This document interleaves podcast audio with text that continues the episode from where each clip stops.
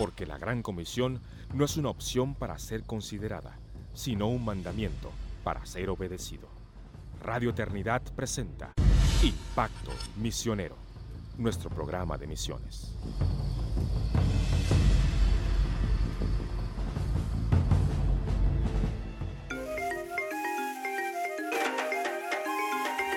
Bienvenidos hermanos a una nueva entrega de Impacto Misionero, el podcast de misiones de Radio Eternidad. Nuevamente les acompaña Yanine Martínez en esta entrega con el tema en esta ocasión de preguntas frecuentes acerca de misiones. Y es muy interesante el tema de, las misiones en, en términos de que muchos tienen muchas preguntas acerca de las misiones que piensan que nadie las ha hecho y son preguntas de hecho muy frecuentes. A veces pensamos que, ah, yo debería de saber esto.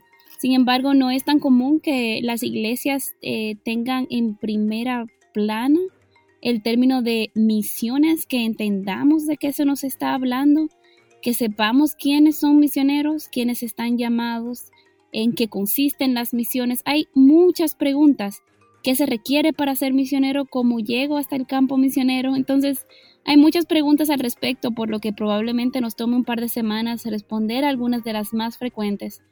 Sin embargo, hoy queremos empezar con la primera eh, pregunta y es quién es un misionero, o sea, qué tengo que hacer para ir. Y obviamente siempre partimos desde una, desde una perspectiva bíblica. Vemos que el misionero es alguien a quien Dios ha llamado a la predicación del Evangelio y el hacer discípulos. Sin embargo, en los temas, en los términos en que estamos acostumbrados a hablar, estamos hablando de misioneros transculturales, personas enviadas a cruzar culturas y fronteras para predicar el mensaje del Evangelio. Sin embargo, en términos de la misión de Dios, la misión de predicar el Evangelio a toda criatura, de hacer discípulos de todas las naciones, es un llamado de todo creyente.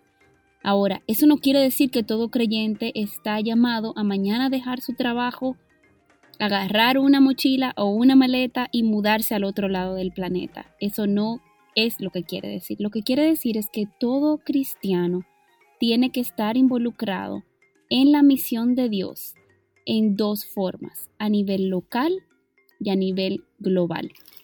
Tenemos la iglesia local, que es la iglesia donde usted asiste los domingos, el grupo de creyentes que usted conoce. De hecho, está la iglesia en la ciudad, que son las iglesias, el conjunto de iglesias, de aquellos que creen en el nombre de Cristo, que realmente siguen una fe bíblica y son llamados la iglesia, son parte eh, de su iglesia en, en su país, en su ciudad.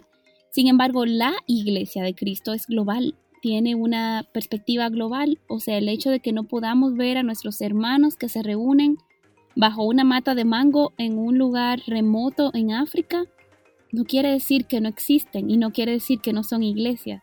Lo que sí quiere decir es que alguien ha hecho sacrificios y alguien ha sido obediente para llevar el Evangelio hasta ellos. Y generalmente no es labor de una sola persona. Generalmente las misiones es trabajo de todos los creyentes, de muchas formas. Y vamos a ver que hay cuatro formas principales en las cuales los creyentes vamos a las misiones. No necesariamente todos nos vamos a mover geográficamente, pero todos sí tenemos que tomar acción misionera. Y la primera de ellas es obviamente yendo, tal vez eh, como a mí el Señor me llamó hace 11 años a cruzar fronteras y a trabajar en otra región, a trabajar en otra región del planeta, en, medio de pueblos no alcanzados, en algunos casos y en algunas épocas en medio, en lugares de acceso restringido donde no es permitida la predicación del Evangelio. Em, y, y, ahora estoy trabajando en mi misma región, en Latinoamérica y sirviendo en Guatemala, donde puedo hablar español y tenemos similitudes culturales, pero no todo es fácil. Entonces, es importante que entendamos que todos los creyentes estamos llamados a ir a predicar el Evangelio. No todos estamos llamados a dejar nuestro país, pero todos tenemos que estar dispuestos a ir donde quiera que el Señor nos mande. Ese es el mandato bíblico, porque la vida del discípulo no le pertenece al discípulo. nuestra vida le pertenece a Cristo. Entonces Él decide dónde nos usa, cómo nos usa. Eso no está para nosotros decidir. La palabra nos deja los mandatos claros. Entonces, donde quiera que el Señor nos lleve, allá tenemos que cumplir con la misión de Dios que Dios nos ha encomendado.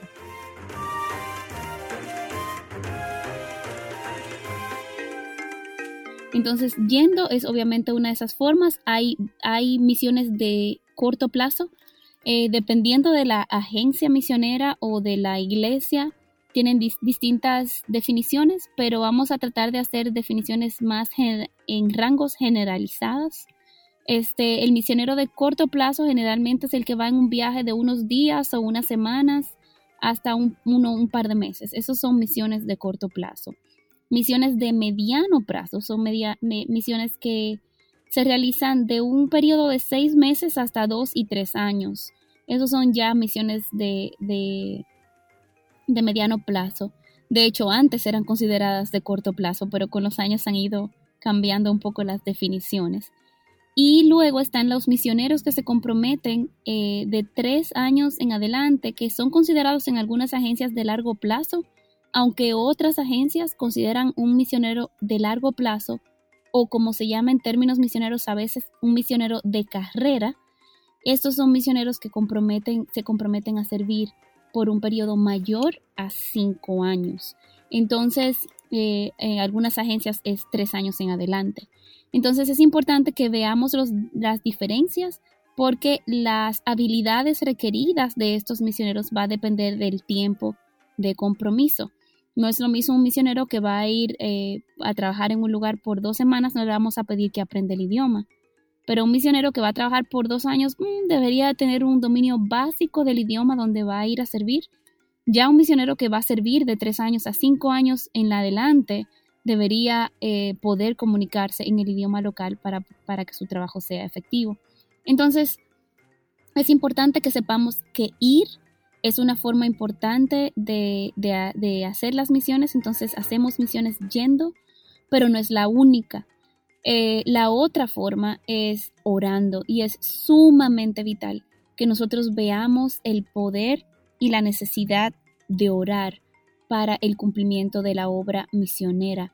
Recuerdo en, una ocasión, eh, recuerdo muchas ocasiones en las que muchas personas me escribían que estaban orando por mí, pero recuerdo lo importante que era el saber que mi iglesia había estado orando no solo por mí, sino por Taiwán como nación, que estaba orando por personas específicas con quienes en ese momento estaba compartiendo el Evangelio. Y tengo un caso específico en mente aunque pasó en varias ocasiones, en la cual estuve compartiendo el Evangelio con, una chica que obviamente nunca había eh, escuchado de Cristo en su vida.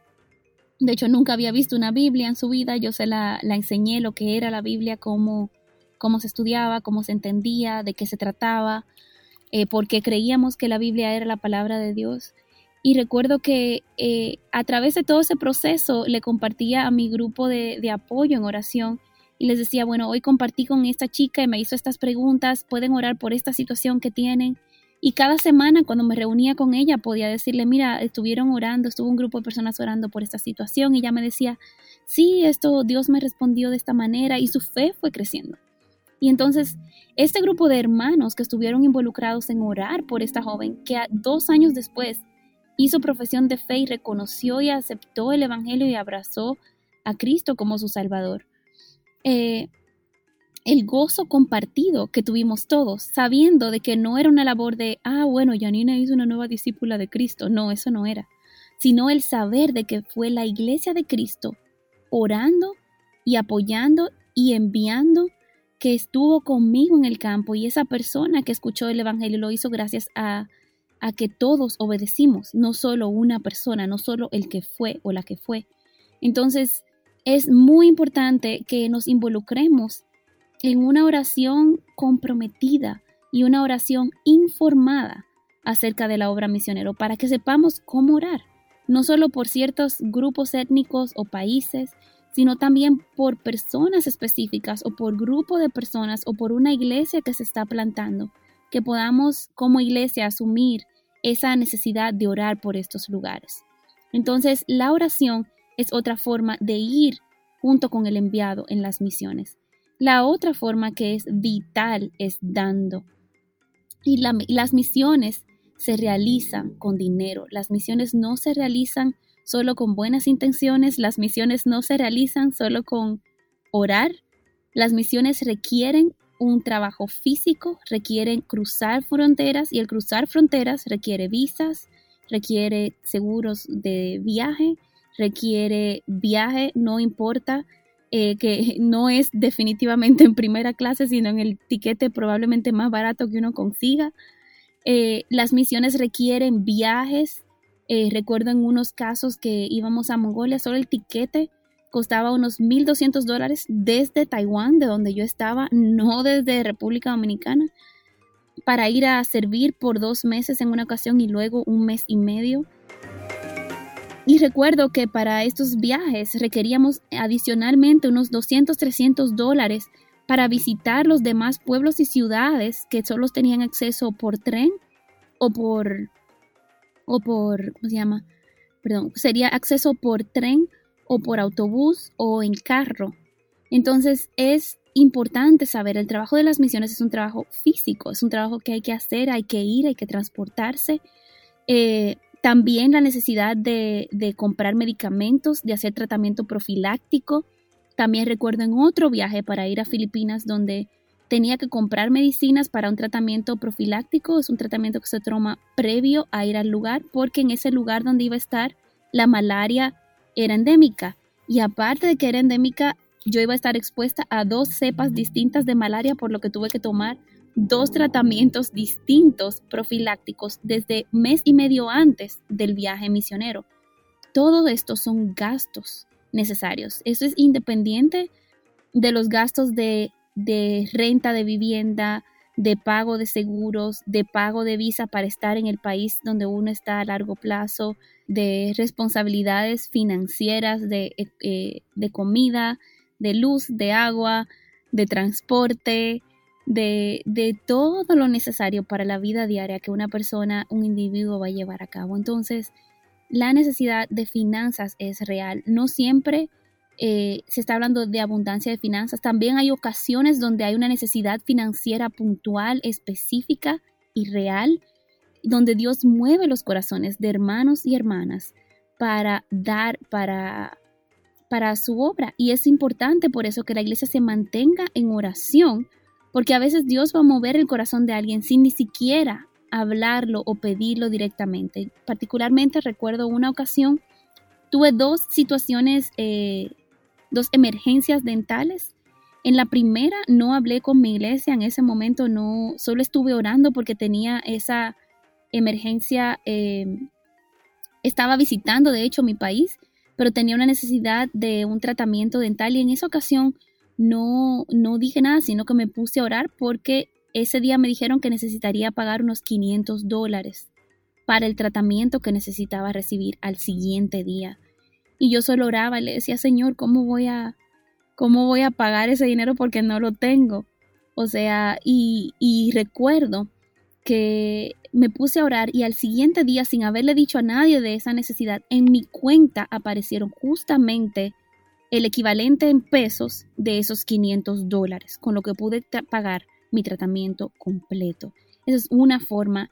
Recuerdo otra ocasión donde sí hablé con mi iglesia ellos vieron que tenía una, emergencia ya que no podía seguir esperando y donde se, se, requería una cantidad sustancial de dinero para resolverla. Sin embargo, mi iglesia sin ningún tipo de, con muchos sacrificios, sin ningún tipo de cuestionamientos, proveyó completamente eh, y lo ha hecho varias veces para esa necesidad específica. Entonces, toda la iglesia debe estar en oración, tanto la iglesia como institución, pero también cada uno de los hermanos que formamos parte de la iglesia, porque a veces Dios va a mover los corazones de individuos para dar, para que la obra misionera pueda seguir adelante. Si yo estaba en cama, eh, enferma, no había forma de que yo pudiera continuar haciendo la labor misionera para la cual Dios me había enviado y me había entrenado. Entonces es importante, hermanos, que entendamos que la primera forma es yendo, pero la siguiente forma es eh, orando y la siguiente forma es dando Ahora, otra pregunta que muchas personas tienen es las misiones de largo plazo versus misiones de corto plazo. Porque algunos dirán, bueno, por entonces, ¿para qué vamos a ir al campo misionero? ¿Para qué vamos a hacer misiones de corto plazo? Porque hay mucha discusión en línea y podemos un día tratar el tema de si tiene algún tipo de, a veces las misiones de corto plazo hacen más daño de lo que ayudan, pero eso son misiones de corto plazo no informadas correctamente eh, y no trabajadas por un consenso con misioneros en el campo. Entonces, hay un libro que les recomiendo a todas las iglesias y a todo el que quiera involucrarse en trabajo de misiones, ya sea de corto plazo o largo plazo, que se llama Cuando ayudar hace daño. Se llama When Helping Hurts en inglés. Y este libro entrena a las personas a entender, a identificar las diferentes necesidades a identificar las diferentes habilidades y dones que Dios ha dado a las comunidades y de cómo entonces hacer misiones de manera sostenible y sobre todo de manera bíblica. Entonces es muy importante que pensemos a veces, bueno, pero ¿cómo puede hacer daño la misión de corto plazo cuando se vuelve paternalista, cuando solo llevamos cosas y regalamos cosas y la comunidad local nos empieza a ver como un Santa Claus? Y no realmente como un ministro portador del Evangelio que tiene, eh, que quiere suplir una necesidad mayor a la necesidad física. Esto es sin minimizar la realidad de las necesidades físicas. Entonces, a veces eh, es más el trabajo que tiene el misionero que los está recibiendo porque tiene que hacer traducción o por otras razones. Entonces, la primera forma de ayudar es yendo y el involucrarnos en misiones de corto plazo tiene mucho beneficio.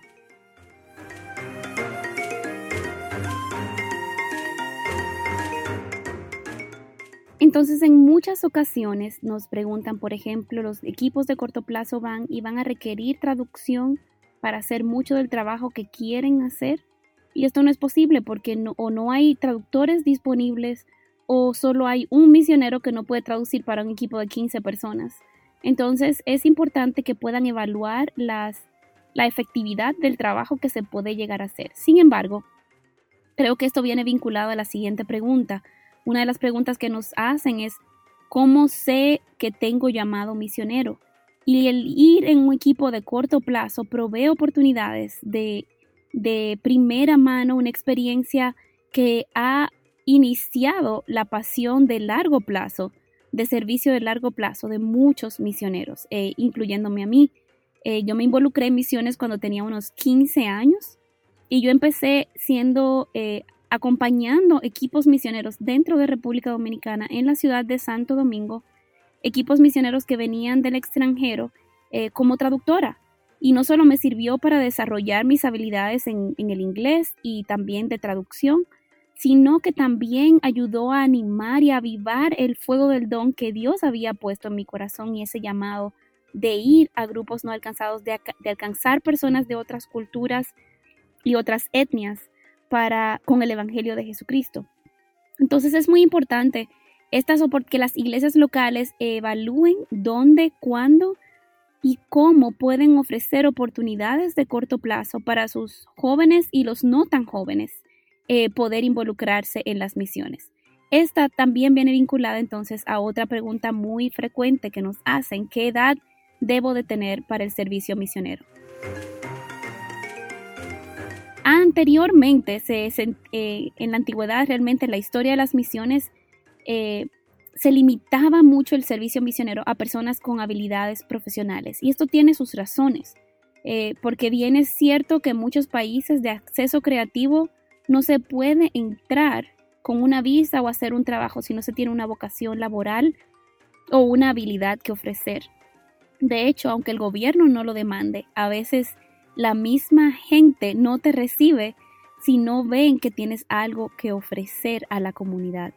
Esta es la mentalidad de muchos lugares donde vamos a servir como misioneros. Recuerden que el Evangelio no necesariamente es bienvenido en estos lugares, pero es necesario en estos lugares. Entonces nosotros vamos no porque nos van a recibir como héroes, sino porque obedecemos a Cristo, que es el, héroe de la historia de la salvación. Entonces, es necesario que el misionero antes se requería que fueran especialistas. Luego vino una ola en los años 60 más o menos 50, 60, donde se animaron las misiones de estudiantes, o sea, universitarios graduados o no graduados de la universidad, animando y abriendo puertas y oportunidades para que los jóvenes pudieran servir. Sin embargo, eso nos ha llevado, lamentablemente, como es la naturaleza humana, a que el péndulo eh, se fuera para el lado extremo, donde ahora personas mayores, personas con familias sienten que el trabajo misionero es solo labor de jóvenes y solteros, lo cual es muy equivocado. Primero porque no es necesariamente bíblico. Eh, en la Biblia vemos personas sirviendo eh, con sus hijos en el ministerio. Vemos, por ejemplo, a Felipe que tenía cuatro hijas eh, que profetizaban.